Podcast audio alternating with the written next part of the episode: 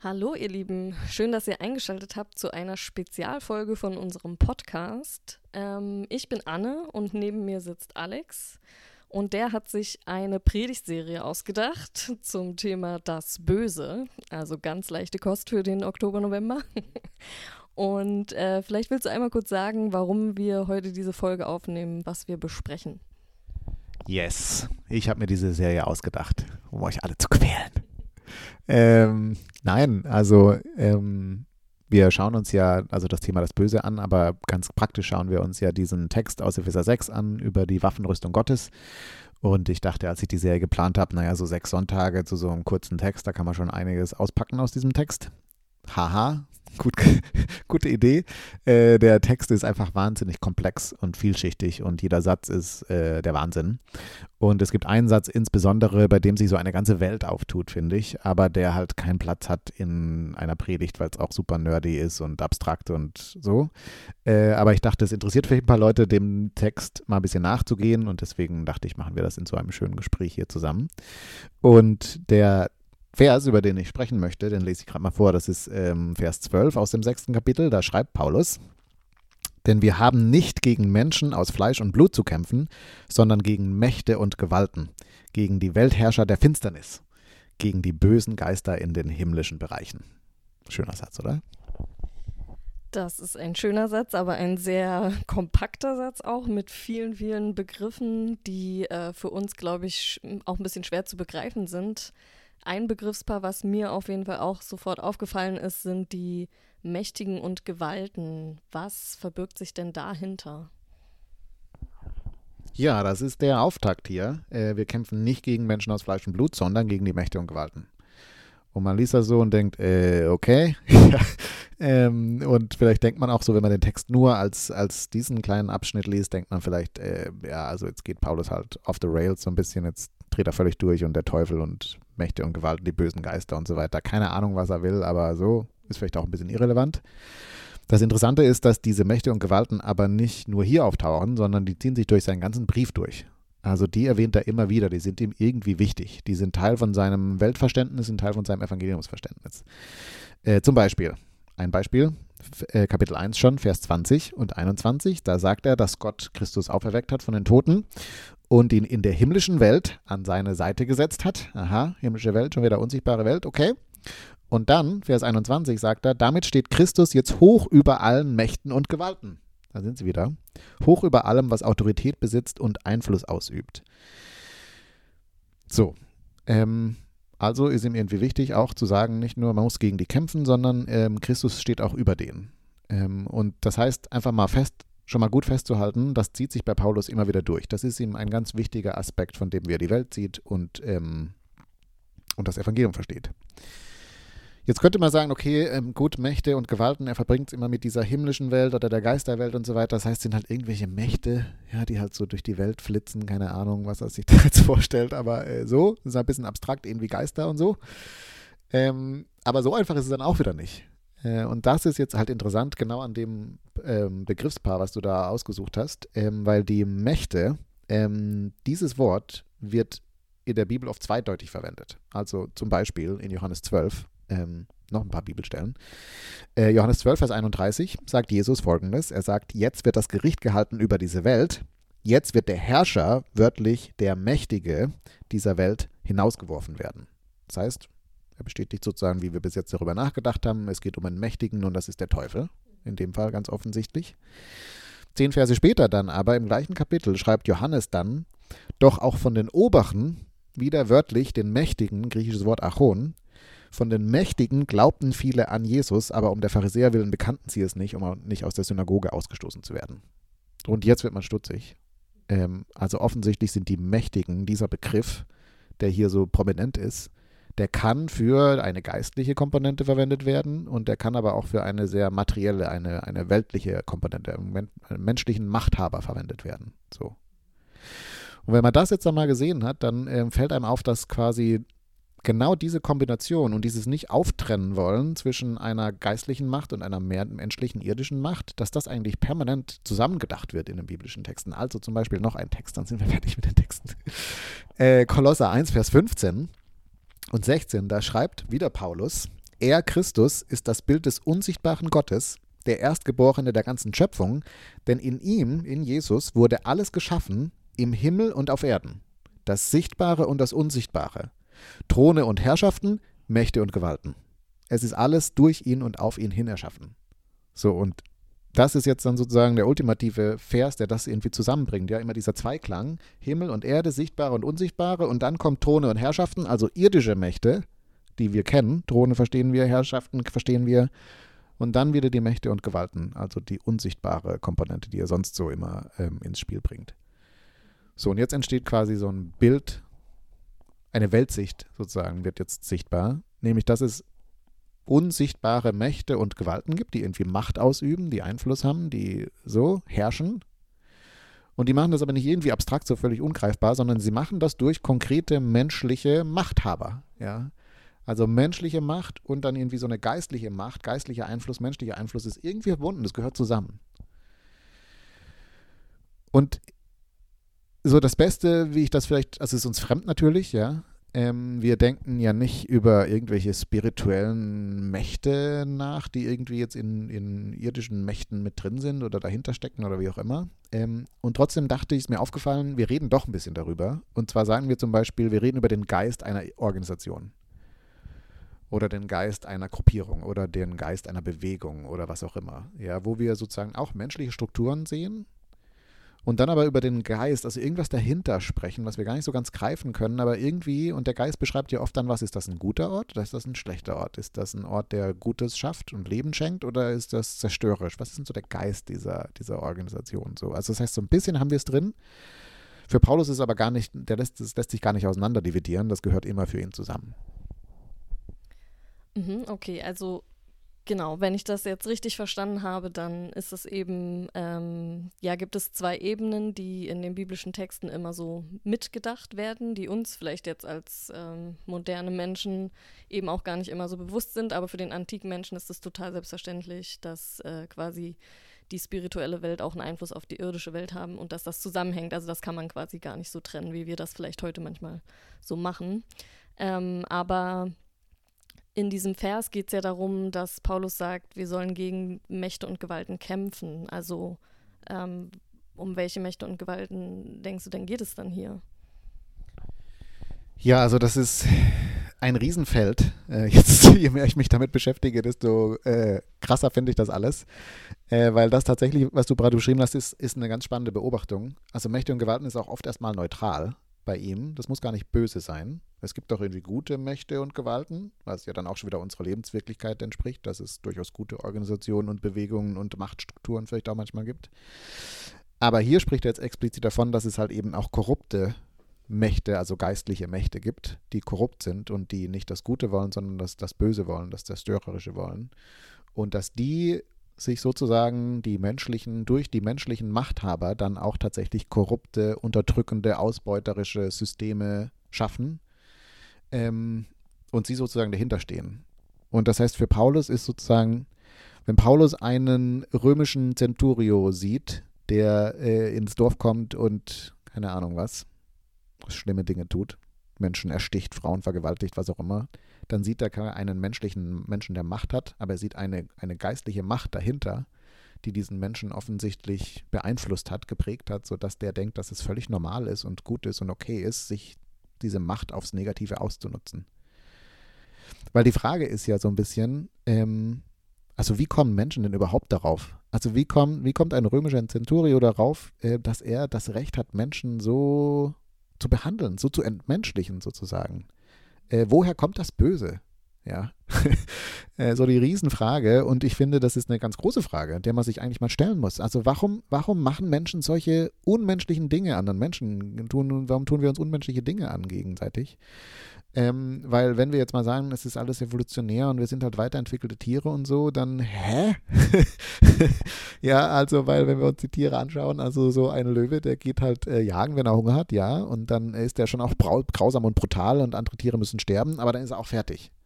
Und dann lässt er die Rehe auch wieder, die anderen Rehe dürfen weiter schön leben. Das ist dem Löwen eigentlich relativ egal. Während wir Menschen, also wir beschließen, dass Menschen, weil sie eine andere Hautfarbe haben, dürfen wir die einfach, sind die keine Menschen mehr die sind da für unserem, damit es uns besser geht, unserem Genuss und Wir nehmen einfach von denen, was wir wollen, damit es uns besser geht. Also wie kommen wir denn auf die Idee? Ja, oder jetzt mal um das ganz, ganz krasses Beispiel, ja, also in unserer Geschichte, in unserer Vergangenheit, wie kommen denn, wie kommt denn ein ganzes Volk, mehr oder weniger, auf die Idee, dass es okay ist, eine Menschengruppe mehr oder weniger auszuradieren? Ähm, Paulus würde sagen, weil, ja, weil Menschen Böses getan haben, aber weil auch korrupte Mächte in, diese Macht, in diesem Machtstruktur mit drin sind, sie angestachelt haben, sie verführt haben, das so zu sehen. Ähm, und, und sozusagen, das, man, das lässt sich wieder nicht trennen. Das gehört zusammen. Irgendwie die Menschen, die das machen und aber auch die Mächte dahinter, die sie verführen. Okay, und ähm, gibt es da irgendwie ein biblisches Konzept auch oder gibt es da biblische Erklärungsversuche, wie diese Mächte genau das schaffen, uns da so zu beeinflussen? Oder ähm, hast du da schon mal drüber nachgedacht? Ich äh, denke da ständig drüber nach. Nein, das stimmt nicht. Aber in dieser Predigtserie denke ich ständig drüber nach. Ähm, also ich finde, das muss man irgendwie so ein bisschen ähm, differenzieren. Wir haben da ja auch schon in der Predigt in der Predigt bis jetzt darüber gesprochen, so ein bisschen, ähm, was sind die Gedanken und Versuchungen der Gedanken und so weiter, wobei das oft dann mit dem Teufel assoziiert wird, der Teufel, der sozusagen in unseren Gedanken tatsächlich arbeitet. Ähm, was ich ganz interessant fand und was ich in einem, in einem Kommentar gelesen habe, was ich noch nie gesehen habe, aber jetzt so denke, das passt auf jeden Fall, diese Interpretation des Textes passt super in dieses Konstrukt, was ich denn, wo ich den Eindruck habe, dass Paulus da, die Weltsicht, die Paulus hat, ist in ähm, Epheser 2, also im gleichen Brief. In Vers 1, und jetzt kommt wieder so ein Text, Anne, der ist wahnsinnig kantig, aber äh, wir packen den mal kurz aus. Ähm, da heißt es in Vers 1 und 2, Paulus schreibt, auch ihr wart tot infolge eurer Verfehlungen und Sünden. Allein darüber könnte man jetzt drei Stunden reden. Aber jetzt wird es noch besser. Ihr wart einst darin gefangen, wie es der Art dieser Welt entspricht, unter der Herrschaft jenes Geistes, der im Bereich der Lüfte regiert. Geil, oder? Der im Bereich der Lüfte regiert. Und der jetzt noch in den Ungehorsamen wirksam ist. Also, okay. Äh, ist wieder so ein, da könnte man jetzt eine eigene Podcast-Folge dazu machen. Aber worauf ich mich konzentrieren will, ist dieser Satz, dass er quasi sagt, wir waren, also okay, wir waren gefangen in der Art dieser Welt, was auch immer, und zwar unter der Herrschaft jenes Geistes, der im Bereich der Lüfte regiert. Wörtlich, also wenn man mal ganz wörtlich übersetzt, heißt es eigentlich nur unter dem Mächtigen, da ist das Wort wieder, unter dem Mächtigen, der die Autorität der Luft hat. Das heißt, dieser Mächtige, der übt seine Autorität durch die Luft aus. So. Und das ist jetzt mal ein spannendes Bild, oder? Weil das, dass er nicht wörtlich meint, ist klar. Das heißt, irgendwie bedient er sich eines Bildes in der Luft. Und die Luft ist super spannend, weil die Luft ist was, was wir nicht sehen, was uns gar nicht bewusst ist, dass wir sie einatmen und trotzdem leben wir davon. Das ist sozusagen das, was wir uns permanent reinziehen, sozusagen. Ja, und dann ist es äh, noch schöner, es ist ja der Geist. Ähm, Geist, das griechische Wort ist Pneuma, was aber auch Atem bedeuten kann. Da hast du wieder die Verbindung zur Luft, ja, also sozusagen der menschliche Geist, der atmet ein, was dieser Geist in die Luft setzt. So, das ist das Bild hier. Und das heißt, äh, wie man das interpretieren kann, ist, dass äh, diese, diese Machtausübung dadurch passiert, dass wir beeinflusst werden ähm, von Gedanken, von Ideologien, von Vorstellungen, von Überzeugungen ähm, und wir merken das gar nicht weil das Teil des Systems ist, Teil der Struktur, Teil des, was halt wir als irgendwie normal erachten. Ähm, und wir merken gar nicht, wie sehr das zerstörerische Gedanken eigentlich sind oder Konzepte sind oder wie sehr uns diese ähm, Einflüsse dazu bringen, ähm, ja, mit anderen Menschen lieblos umzugehen. Macht das, macht das, also was denkst du dazu? Macht das irgendwie Sinn? Ähm, ja, also ich finde, das macht voll Sinn. Es ist halt ähm, ein total spannendes Ding, finde ich, diese Konzepte da mal so ein bisschen zu entschlüsseln. Also ich, mir war dieser Vers jetzt auch nicht so bewusst, dass es da äh, genau einen Geist gibt, der den Bereich der Lüfte regiert. So, das ist ja, wenn ich das auf den ersten Blick lese, total unverständlich. Also da denke ich eher so an Halloween, fliegen da irgendwelche Geister in der Luft rum oder so. Also ich finde das total plausibel, ähm, dass man sagt, wir leben in Systemen und in Strukturen, die uns auch unbewusst irgendwie beeinflussen. Ähm, nun, meine Frage wäre jetzt wirklich nochmal, ähm, wie können wir uns denn also es ist bestimmt der erste Schritt, sich das bewusst zu machen, dass es so ist, aber wie können wir denn uns dagegen wehren, dass uns solche Sachen gefangen nehmen, also auch lebensfeindliche Strukturen unser Leben und Denken, Handeln, äh, Fühlen bestimmen? Also ich finde, das ist tatsächlich das Erste, was du gerade gesagt hast, ist, glaube ich, mega wichtig. Ja, das ist ja so ein bisschen wie der, ist das Klischee vom Fisch, der im Wasser schwimmt und dem du sagst, wie ist das Wasser? Und der sagt, was ist denn Wasser? Äh, so, ähm, dass, äh, dass genau sich das mal bewusst zu werden, dass wir ähm, in Systemen gefangen sind und dass wir ganz viel glauben und fühlen und wollen und denken, ähm, was uns irgendwie reingedrückt wurde, ohne dass wir uns je dafür bewusst entschieden hätten. Also, äh, du hast dich heute wieder sehr stylisch angezogen. Ähm, so, und warst offensichtlich mal einkaufen. Und die Frage ist, woher wusstest du denn, was man, was du so anziehst und was so gut aussieht? Ähm, also Mode, ja, ist ja zum Beispiel so faszinierend. Ähm, wir kaufen halt irgend, also wir denken, etwas sieht gut aus und äh, wir haben eine Vorstellung von einem Körperideal und wir haben eine Vorstellung von Schönheit und so weiter. Woher? Weil ja, weil von klein auf uns eingetrichtert wird, was schön ist. Also irgendjemand definiert das für uns. Und entsprechend gehen wir mit Menschen um. Und die Schönen, die bekommen einen besonderen Platz bei uns und nicht so schön, die finden, die haben ja ein bisschen Mitleid mit den armen, nicht so schönen Menschen. Ähm, so, so, so, also weißt du, so, ähm, und wir lachen jetzt darüber, weil es ja auch ein bisschen lustig. Aber für Paulus ist es mega ernst, weil er quasi sagt, wir sind darin gefangen. So, wir sind uns ja nicht mal bewusst. Und wir werden aber die ganze Zeit fremdgesteuert. Das ist ja nicht so, wir denken die ganze Zeit, wir würden voll die tollen Entscheidungen treffen und denken, wir wissen genau, wo wir Glück herkriegen und was Liebe bedeutet und wie man Beziehungen führen muss und so. Dabei sind wir einfach die ganze Zeit braingewashed von irgendwelchen Marketing-Experten und irgendwelchen Machtstrukturen und dem Patriarchat und so. Jetzt können wir halt dann das alles auspacken. Und allein das vielleicht mal einzugestehen, zu sagen, ja, ähm, ich werde beeinflusst und wahrscheinlich bin ich ganz schön blind. Ähm, und wenn das würde Paulus dann sagen, wenn Jesus uns nicht frei macht, sozusagen, wenn die Wahrheit des Evangeliums uns nicht befreit, dann bleiben wir da ganz schön drin gefangen. Für ihn ist das eine ganz schön ernsthafte Angelegenheit und ähm, so, das ist vielleicht mal so ein erster Gedanke, oder? Ja, aber meine Frage hat ja noch einen zweiten Teil.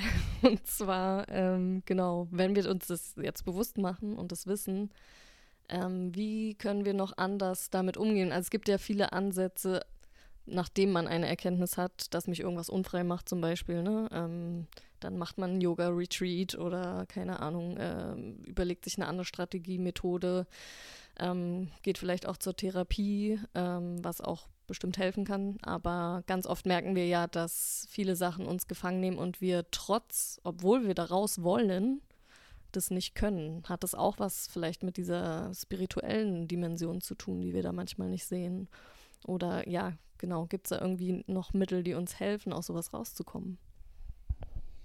Total. Also ähm, ich finde, ich würde das alles unterstreichen, was du gerade gesagt hast. Das war ähm, mega cool. Genau. Also ähm, diese Dimension immer mitzudenken. Es hat, äh, es hat eine materielle Komponente, eine ganz natürliche Komponente und eine geistliche Komponente. Und so, ich darf nie, wenn es um das Böse geht, kann ich das nie auf eine Seite reduzieren, sondern muss immer beides mitdenken. Ähm, ist mega wichtig. Und ich glaube, dass wir halt tatsächlich, also in Berlin ja sowieso, weil ja keiner daran glaubt, dass es das gibt, diese Geisterwelt, aber selbst wir, glaube ich, jetzt eher so als Kirche, würde ich jetzt mal behaupten, fallen eher darauf, auf der Seite vom Pferd runter von, es gibt irgendwie Probleme, also gehe ich halt zur Therapie oder es gibt irgendwelche, wir erkennen die bösen Systeme unserer Welt und jetzt gehen wir dagegen auf die Straße und so und ähm, mega wichtig, weil es ist ein wichtiger Teil, in dem sozusagen auch Veränderung passiert.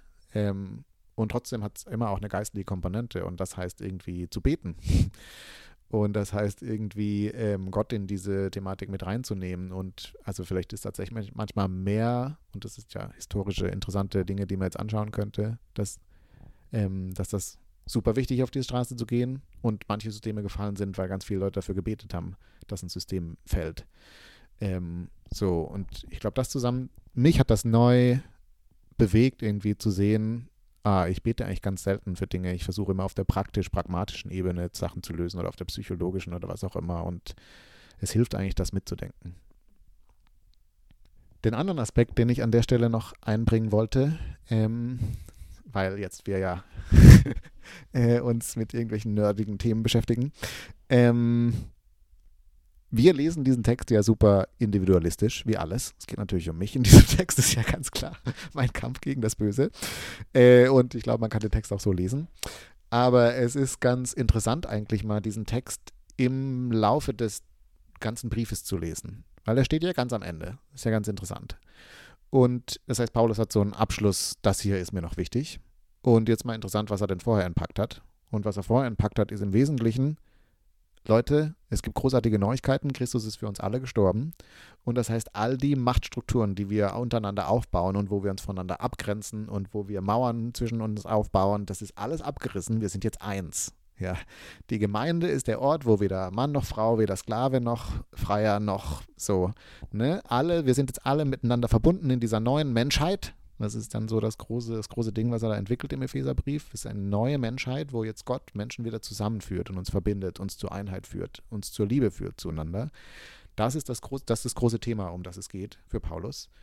In der Gemeinde schafft Gott einen neuen Menschen, wo all die Dinge, die wir aufbauen, wo die ganzen Machtstrukturen, die Mächte und Gewalten sind, entmächtet jetzt. Ja, die haben keine Chance mehr, die schaffen es nicht mehr, uns gegenseitig gegeneinander aufzuwiegeln oder dass wir uns gegenseitig ähm, übelst behandeln mit unseren Strukturen, sondern jetzt sind wir verbunden in Liebe in Christus. Toll, schön. Und dann sagt er am Schluss, ja, äh, Ne, eins noch. Zieht aber bitte jetzt die Waffenrüstung Gottes an, weil es gibt einen, der findet das überhaupt nicht cool, dass hier jetzt zwischen euch Liebe, Friede und Eier äh, so, sondern der wird versuchen, euch wieder auseinanderzutreiben. Ähm, das heißt, die Waffenrüstung ist im ersten Lesen eigentlich nicht individuell gedacht, sondern sie ist gemeinschaftlich gedacht. Wir ziehen die zusammen an. Und super nerdy Detail, ähm, auch in einem Kommentar gefunden, was ich sehr spannend fand, der Schild des Glaubens, der hier erwähnt wird das ist ein spezieller römischer Schild. Und zwar ist das, man würde sagen, ein, ein Halbschild vielleicht. Äh, und zwar ähm, quasi, wenn du den Schild hast, so in deiner Hand, dann wird eigentlich quasi nur der Teil deines Körpers hier, also ein Teil deines Körpers mit dem Schild abgedeckt. Der zweite Teil deines Körpers wird von deinem von dem Menschen, der neben dir steht, abgedeckt. Das ist quasi für so eine Formation gedacht und ähm, nur wenn jeder sein Schild hochhält, gibt es einen kompletten Schild sozusagen. Macht das Sinn? Das heißt, es ist ein Gemeinschaftsschild sozusagen. Ja, es ist so ein Schild, bei dem äh, ich eine Hälfte abdecke und du eine Hälfte abdeckst. So, das heißt, die, die, die Idee des Textes ist nicht zuerst, wie können, wie kann ich individuell jetzt äh, mich wehren gegen die Angriffe des Teufels, sondern wie können wir gemeinsam jetzt unsere neue Dynamik, unsere Aus, auf Augenhöhe ähm, leben, unsere Liebe füreinander, wie können wir die gemeinsam bewahren, weil die wird unter Attacke kommen. So.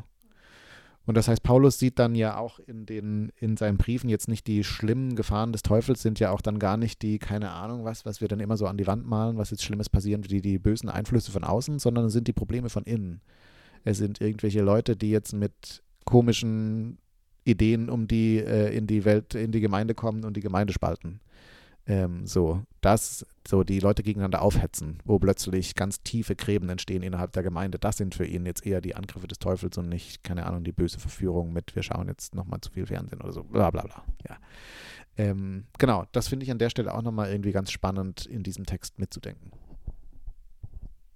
Und noch ein drittes, wenn ich schon so im Roll bin, ähm, die dritte Anwendung, die ich, oder das dritte praktische, was ich daraus ziehen würde, ist natürlich ähm, der erste Teil dieses Satzes, weil Paulus ja sagt, wir haben nicht gegen Menschen aus Fleisch und Blut zu kämpfen, sondern gegen Mächte und Gewalten.